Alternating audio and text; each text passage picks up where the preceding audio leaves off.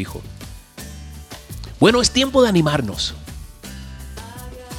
¿Y qué tal si nos animamos con la palabra de Dios? ¿Qué trae para ti? ¿Qué trae para mí hoy? Dice que con sabiduría se edificará la casa y con prudencia se afirmará, dice Proverbios 24.3. Llegó a mis manos a través del WhatsApp una carta, un escrito esperanzador, alegre y creativo. No está firmado. Me lo envió una amiga, un angelito que Dios puso en nuestro ministerio desde Italia, Mari Romantini. Un abrazo gigante, Mari, gracias. Y hoy quiero compartírtelo para que podamos ver todo lo que podemos hacer en esta situación que estamos viviendo. Dice, abro comillas, no considero aislamiento tener que quedarnos en nuestra casa al lado de quienes amamos. Aislamiento es lo que los enfermos graves están viviendo. Paremos de decir que estamos aburridos por no poder salir de la casa.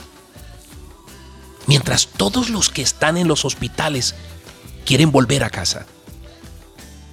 Es tiempo de agradecer a Dios por estar en casa con empleo o sin empleo, estás en el mejor lugar, en tu hogar, cercado, cercada de quienes te aman. Tal vez sea el momento de transformar tu casa en el lugar más acogedor, un lugar de paz y no de guerra, de unión y no de aislamiento. Ten una nueva visión de la situación que estás viviendo. Haz de tu casa una fiesta. Escucha música, canta, baila. Haz de tu casa un templo. Ora, medita, pide, agradece, suplica. Haz de tu casa una escuela. Lee, escribe, dibuja, pinta, estudia, aprende, enseña. Haz de tu casa una tienda. Limpia, arregla, organiza, decora, etiqueta. Cambia de lugar, vende, dona. Haz de tu casa un restaurante. Cocina, come, prueba, inventa recetas. Haz de tu casa un lugar de amor. Haz de tu casa un lugar de amor. ¡Wow! ¡Wow! ¿Sabes? Se cree que la palabra hogar proviene de una antigua palabra que señalaba el lugar donde se encendía el fuego. Y era alrededor de esta hoguera que se reunía la familia para contar historias. Por eso hoy es tiempo de que Dios encienda la hoguera de nuestros hogares, de nuestras familias, con nuevas palabras, con nuevas acciones. Y no permitamos que la monotonía, el aburrimiento, apague el fuego que Dios está encendiendo en tu hogar. Por eso es tiempo hoy de blindarte, de blindarme, para que nada ni nadie eche agua a ese fuego que está comenzando a arder o que está subiendo aún más. Dile allí donde estás. Hoy Señor Jesús, Padre mío, yo te ofrezco mi hogar. Te ofrezco este hogar en todo momento, Dios. Yo hoy te imploro, clamo a ti para que lo protejas.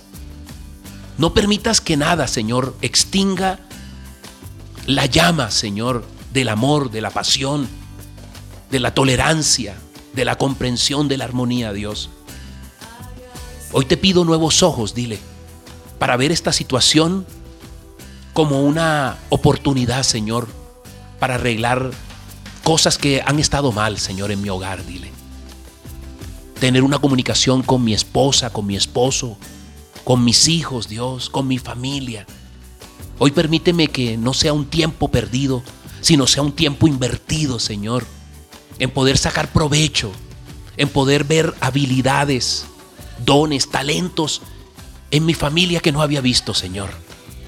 Hoy invéntame un corazón como niño, Señor, para jugar, no por monotonía o por costumbre, sino, Señor, jugar como juegan los niños, Dios, con la alegría de la primera vez. Hoy, amado Padre, regálame un corazón para amar a mi esposa, Señor, para reírnos, para volver la casa un restaurante, una fiesta, un templo, Dios. Hoy enséñame nuevas actividades, Señor. Y hoy sobre todo, Señor, dame el discernimiento, dile la sabiduría para comprender que esto también pasará, Dios. Y quedará mi hogar, por el cual te pido, Señor, que protejas, ampares y mantengas ese fuego, Señor, esa hoguera encendida por siempre. Te lo pido en el nombre poderoso tuyo, Jesús. Yo sé que me has escuchado. Gracias, amado Padre.